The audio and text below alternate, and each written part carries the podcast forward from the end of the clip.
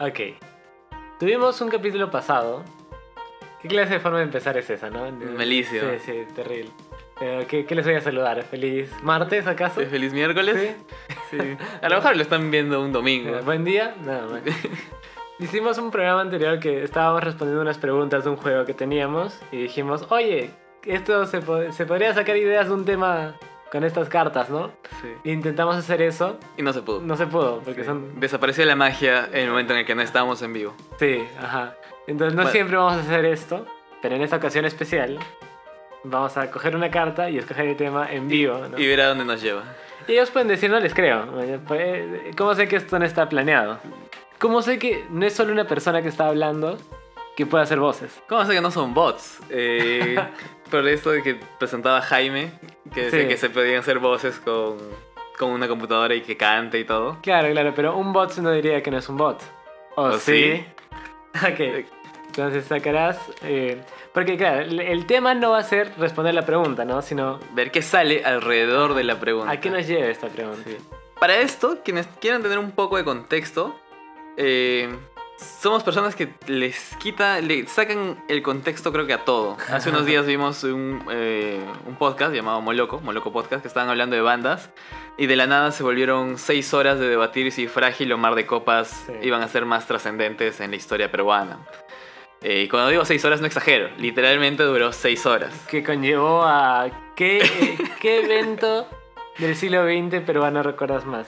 Claro, no, ¿cuál fue el evento del siglo XX más importante, importante, en la más historia del Perú? más Más, trascendente en la historia del Perú. Las respuestas fueron interesantes, ¿ah? O sea, Sí. yo pensaba que iban a decir. El, de, de esto se puede tratar. Yo pensaba que iban a decir sobre el terrorismo, ¿no? Y, yo juraba, yo dije, ¿cómo la gente. Tantas cosas que han cambiado el terrorismo.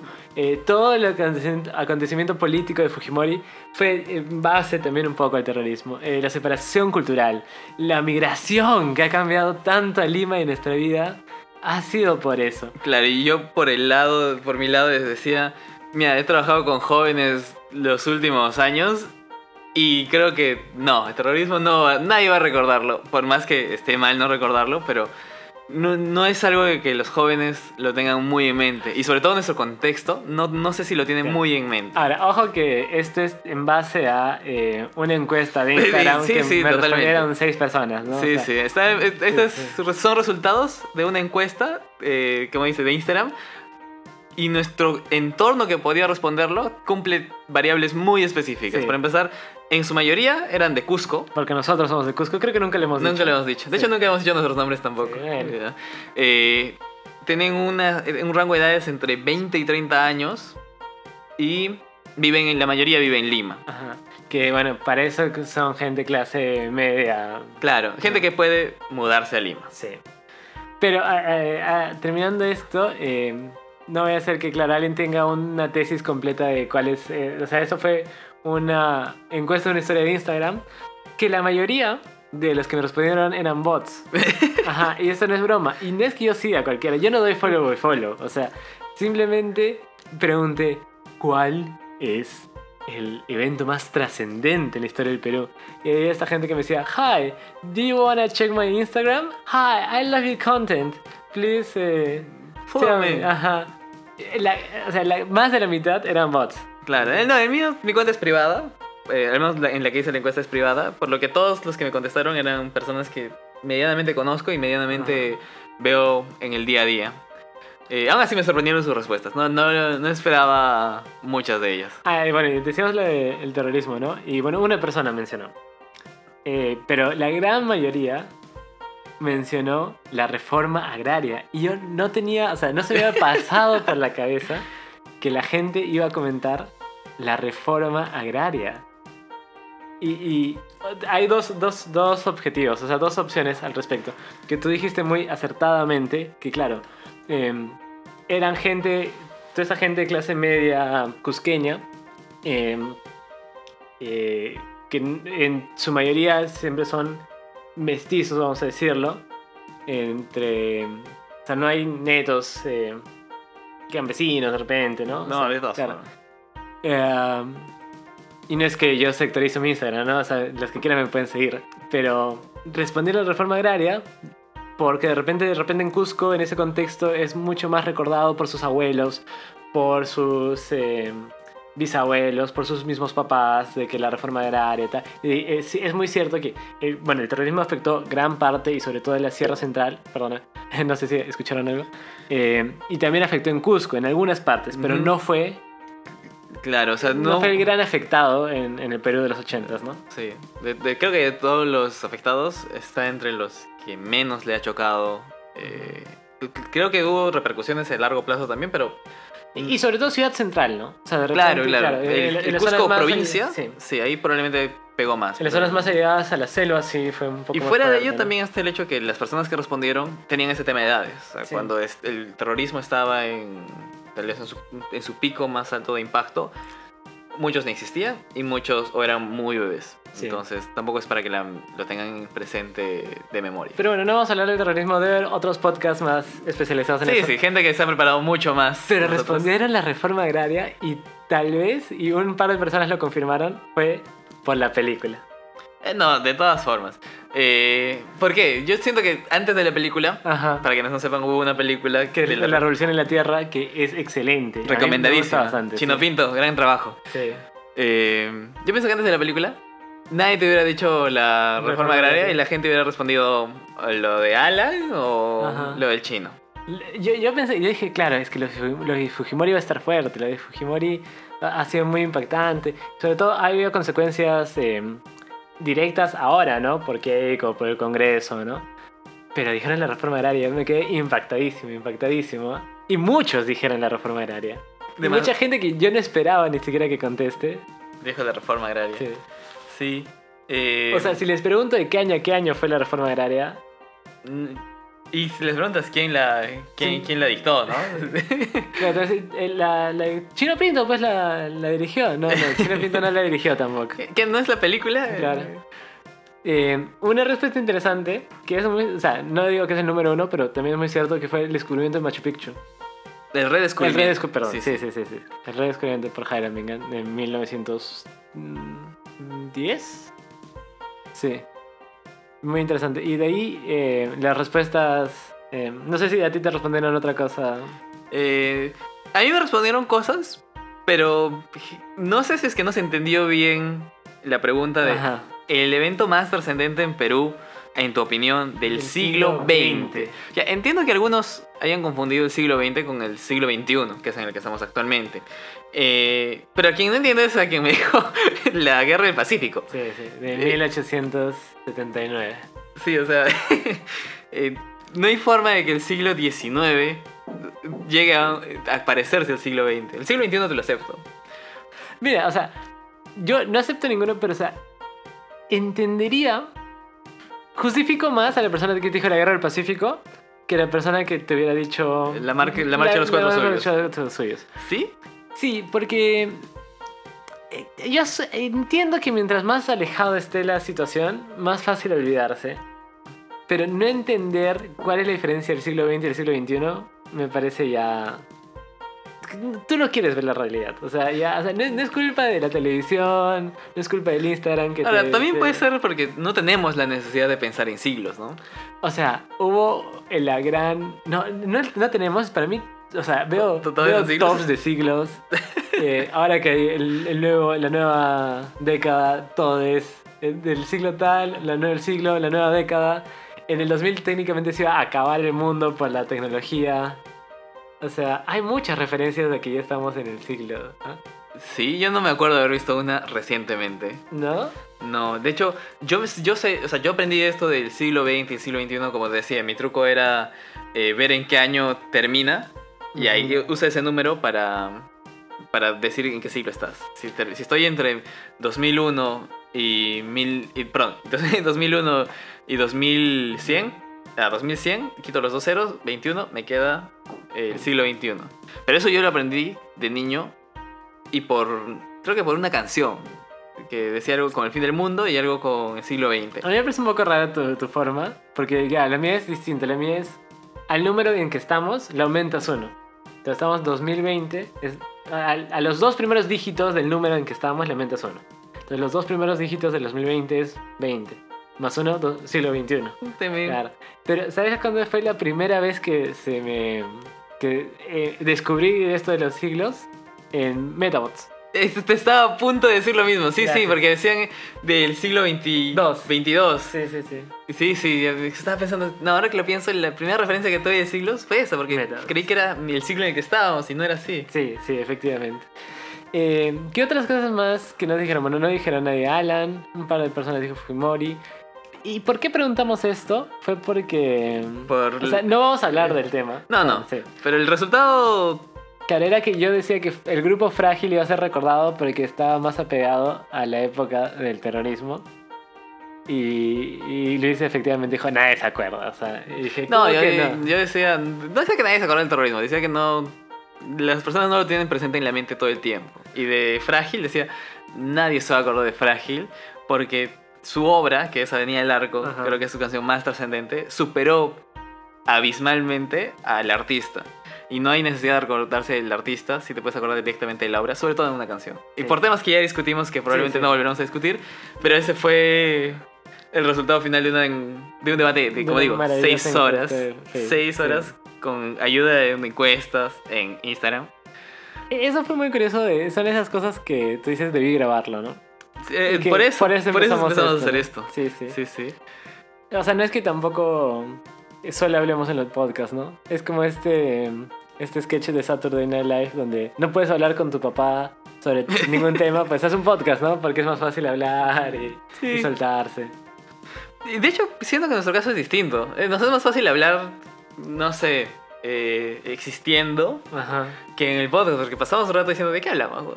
Claro, sí, sí, es verdad. Porque también hay, hay más códigos que tenemos normal. También. Que, claro, no serían. No, no servirían. acá, entenderían, claro, sí. sí. Pero bueno, hacemos la pregunta. sí. Ya, Pues, el- este tema de, la, de la, la historia de Instagram era muy buena, pero no dio más de 12 minutos. Sí, sí. Y tenemos que llegar a los 20. No tenemos que. No tenemos que. Nadie Es nos un hobby. obliga, Es, un hobby. Eh, ¿Cuál fue la que dijiste que te parecía interesante? No, no, yo leí 12, lee los 6. Ya. ah, ¿Qué pasaría si solo dominaran el mundo las mujeres? Uf, terrible, terrible. Terrible. Terrible carta machista. La De hecho, gente- la pregunta en sí es machista. Sí, claro, Eh, por- porque lo, lo pones como algo, Que- no sé, apocalíptico, o algo lejano, distante. Y estás legitimizando que. que sería algo raro. que- y que actualmente. No eh, es así. Claro. Claro, sí, Que lo eh, dirigen los hombres actualmente, ¿no? sí. Eso está legitimizando. sí, muy Ah, mal por la pregunta. ¿eh? No, no sé cuando escuchen esto, pero en, en la televisión pues, está saliendo como que, ay, los hombres van a hacer las compras. Y un montón de hombres revisando las listas y hablando por teléfono como si no pudieran hacer las compras ellos de la casa, ¿no? Sí. Terrible. Pero esto me recuerda a, por ejemplo, hay una obra que se llama Lisístrata. Hay una obra griega de teatro donde eh, las mujeres deciden no tener sexo con los hombres y a cambio de volver a tener sexo eh, piden ciertas... eh, piden que no haya guerra, porque como los hombres estaban matando mucho y no estaban en sus casas, entonces las mujeres querían tener sexo, la forma para tener sexo era quitando el sexo. eh, para, que, sí, para que los hombres dejen ir a las guerras y se queden en casa, ¿no? Entonces para esto ellas asumen el dominio de- del Estado. Entonces ellas eh, eran los tiempos griegos, ¿no? Que era una sociedad machista.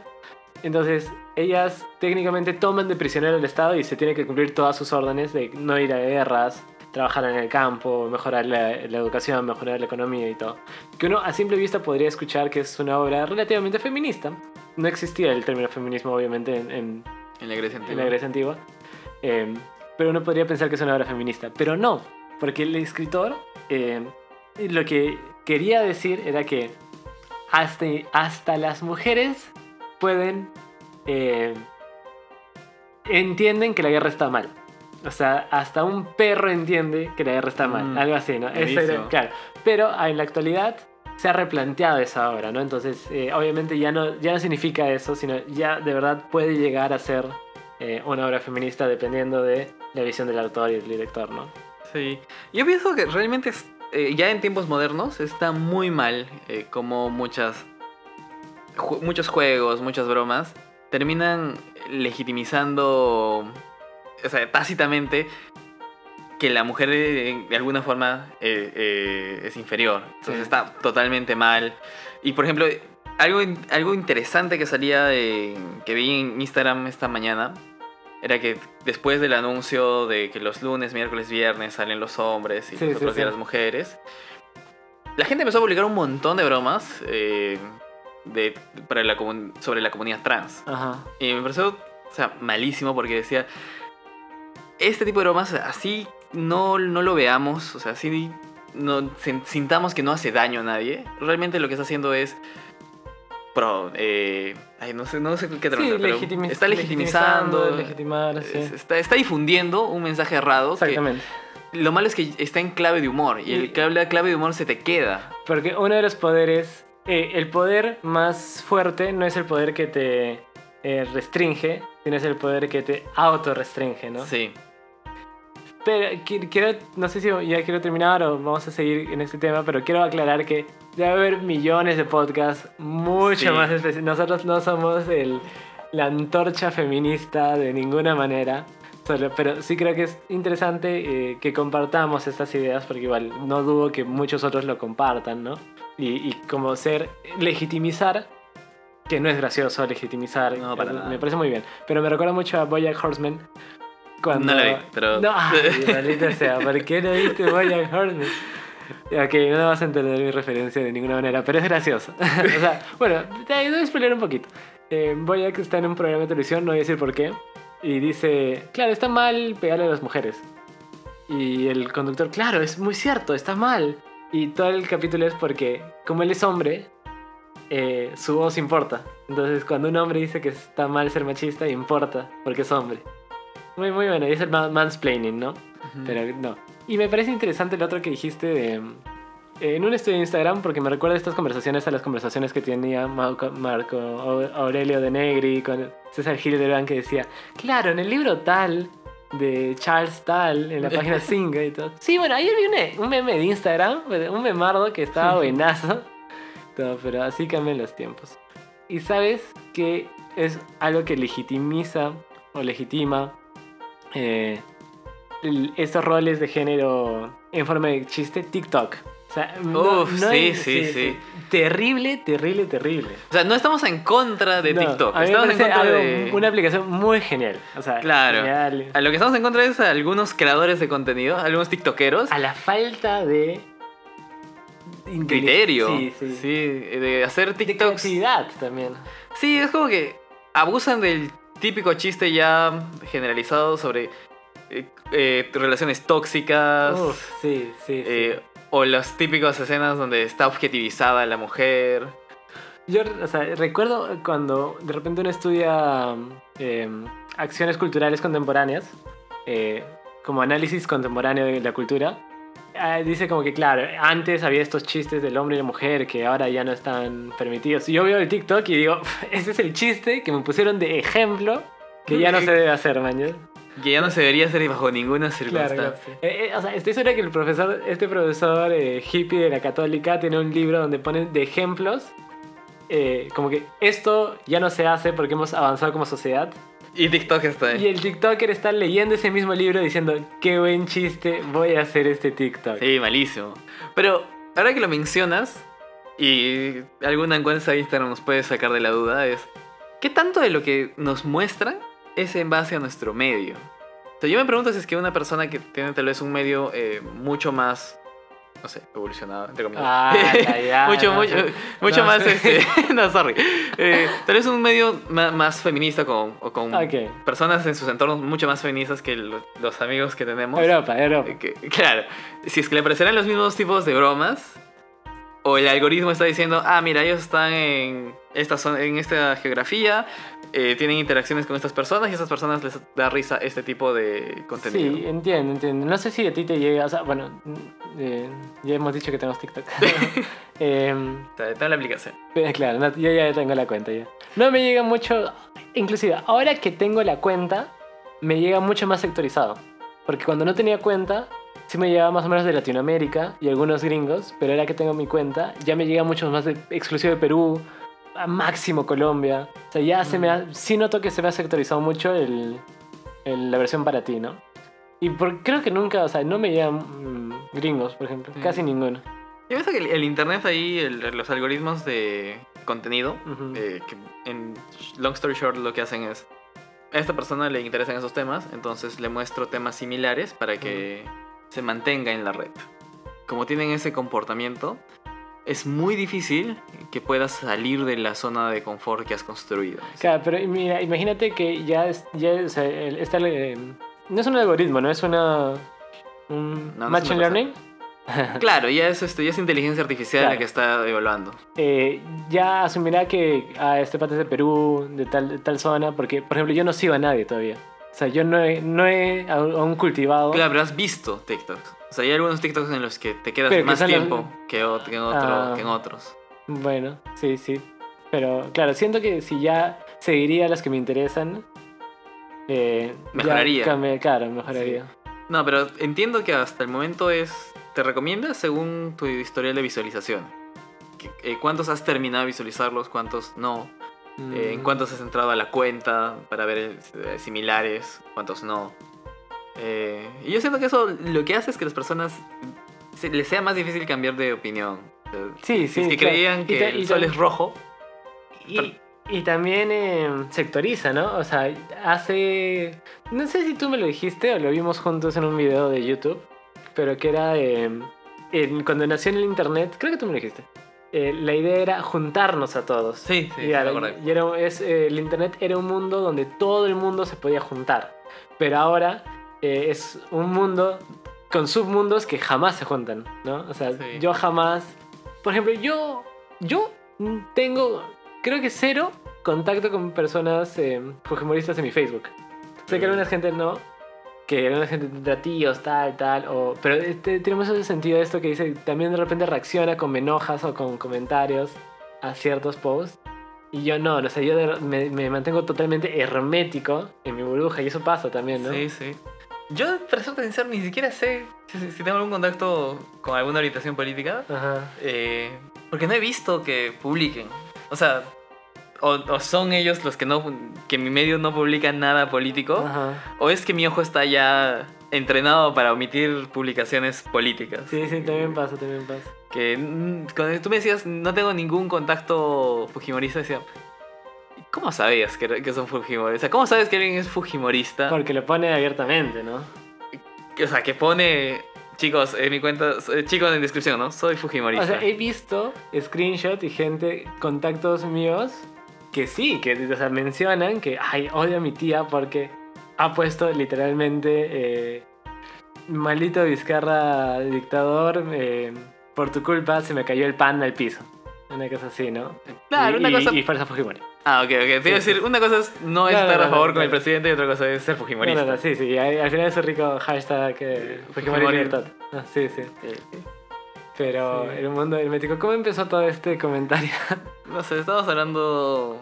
Estábamos... ah, eh, del chiste, sí, Sí, sí. malísimos los chistes. Eh, Pero bueno. Bueno, fue, fue divertido este experimento.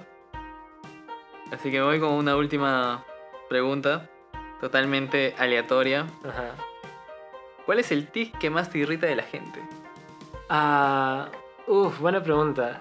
Yo estoy seguro que tú tienes algo ya pensado mientras yo pienso un poco. Sigue, sigue respondiendo. Ya, o sea, de verdad no. No hay nada que me moleste de verdad, ¿ah? Pero estamos hablando de tics. De tics, ¿no es cierto? O sea, Claro. por, ej- por ejemplo, a mí me molesta un poco que, claro, la gente eh, camine. A mí, me molesta, a mí me molesta molestar. ¿ya? Sí, o sea, me incomoda que yo incomode. Entonces, a veces, a veces cuando estoy caminando. Mi defecto es que soy muy bueno. Sí, sí, sí. Mi efecto es que soy- entonces, a veces estoy caminando, entonces de repente cruzo una esquina y hay una chica que cruzó la misma esquina, ¿no? Entonces no quiero que parecer un violador en. Entonces, si siento que está caminando muy cerca mío, o sea, no sé qué hacer, porque no digo como que, no sé si frenarme, porque va a parecer como que le estoy observando, estoy usando mi siguiente táctica, pero tampoco quiero avanzar muy rápido porque no quiero que piense que le estoy persiguiendo, ¿no? Entonces no sé si, no sé qué hacer, no sé, y si no hago nada, o a veces, a veces es peor, que yo digo, ya, voy a atrasarme y esa persona también se atrasa, entonces no ha pasado ningún cambio, ¿no? Seguimos en la misma Claro. distancia, o digo, voy a ir más rápido y esa persona también va más rápido. Y no solo con el violador, o sea, me pasa también como que, ay, espero que ese señor no crea que le voy a robar, ¿no? O sea, cosas así. Qué fuerte. Eh, yo, o sea, de tics, o sea, yo soy una persona que se irrita muy fácilmente Ajá. con muchas cosas. Pero creo que ningún tic me molesta. O sea, la gente puede tener eso de hacer el, clic, clic, clic, clic con el, el episodio. con el episodio no me molesta. El, pueden tener este tic de estar con el pie todo el rato y no me molesta. Me molestan otras cosas tal vez más sustanciales, como que sean incongruentes en su discurso. o, Claro, claro. o que no, te- o no, o no puedan tomar decisiones rápido. También me molesta. Pero no sé si eso cuenta como tic. Ahora en la chamba últimamente me pasó que eh, había algunos compañeros que masticaban muy fuerte o Mm. que escuchaban con audífonos muy alto, que se sigue escuchando pese a que están con audífonos, ¿no? Pero es para compartir la música. Sí, sí, pero o sea, dije, ah, ¿qué? Dije, esto le podría molestar a alguien, ¿no? O sea, dije, No. ¿me molesta a mí? La verdad que no. No, pero sé que es molestoso. O sea, no, le voy a decir, oye, deja hacer eso. ¿Por qué te molesta? A mí no, pero de repente alguien en el mundo pueda sentirse ofendido por eso. Pero no, no digo nada y ya me callo nomás, ¿no? Sí, sería, sería raro, ¿no? Oye, ¿puedes dejar de hacer eso?